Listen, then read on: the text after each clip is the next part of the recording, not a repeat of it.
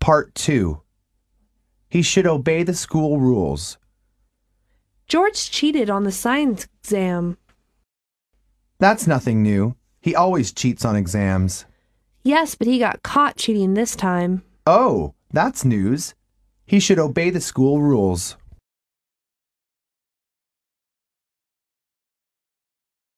How did you do on your exam?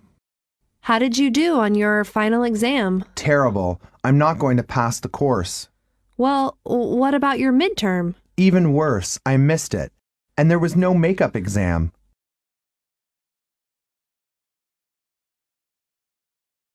How was your summer vacation?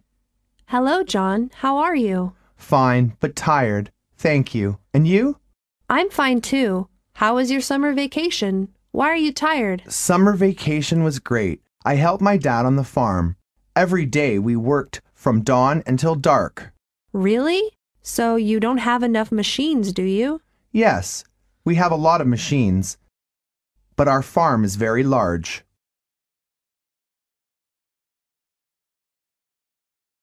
What are you going to do this weekend? Hi, Mike. I'm just looking for you. What are you going to do this weekend? Hi, Jack. I'm going home for the weekend. Why don't you join us tomorrow for a picnic? Picnic?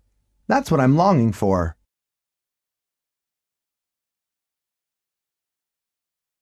What course are you going to take? What course are you going to take? I'm going to take the yoga course. You should register for the course now. It's very popular.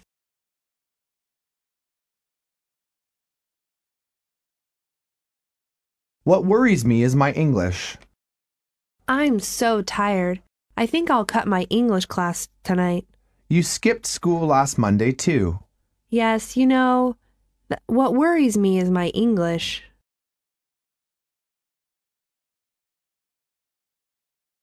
I don't believe that. I was rather tired, so. Oh, come on. I don't believe that. You left because you have no interest in the activities. You don't know how exhausted I was after a day's hard work.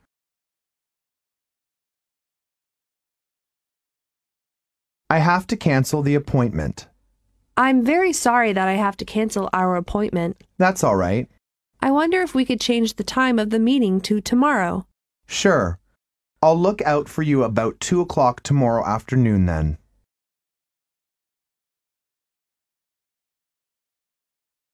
I'm not at all interested in it. I must admit, I'm not at all interested in the project. I'm sure you liked it. It's very promising. I don't think I'll ever show my liking to something which is doomed to fail.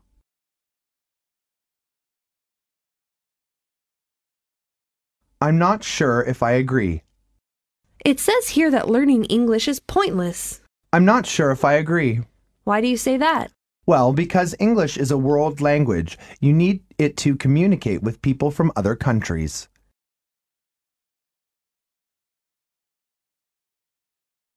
I'm really not happy about it. Did you have a chance to look at the draft? Yes, I did, but I'm really not happy about it. It doesn't read very well. I'm afraid he has to improve on it.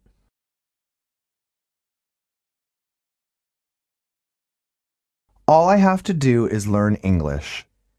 Sue, are you doing anything tomorrow? I've got many things to do. What about you? All I have to do is learn English. Are you taking any lessons? Yes, I'm taking lessons at night school.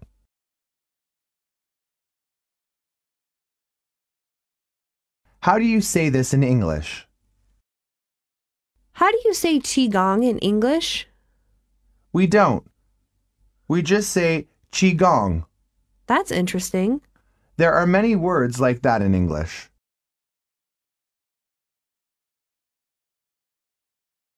I'm afraid not. My younger brother took the college entrance exams yesterday. Did he? Do you think he passed the exams? I'm afraid not. If he failed, would he have to wait until next year for a second try? I'm afraid so.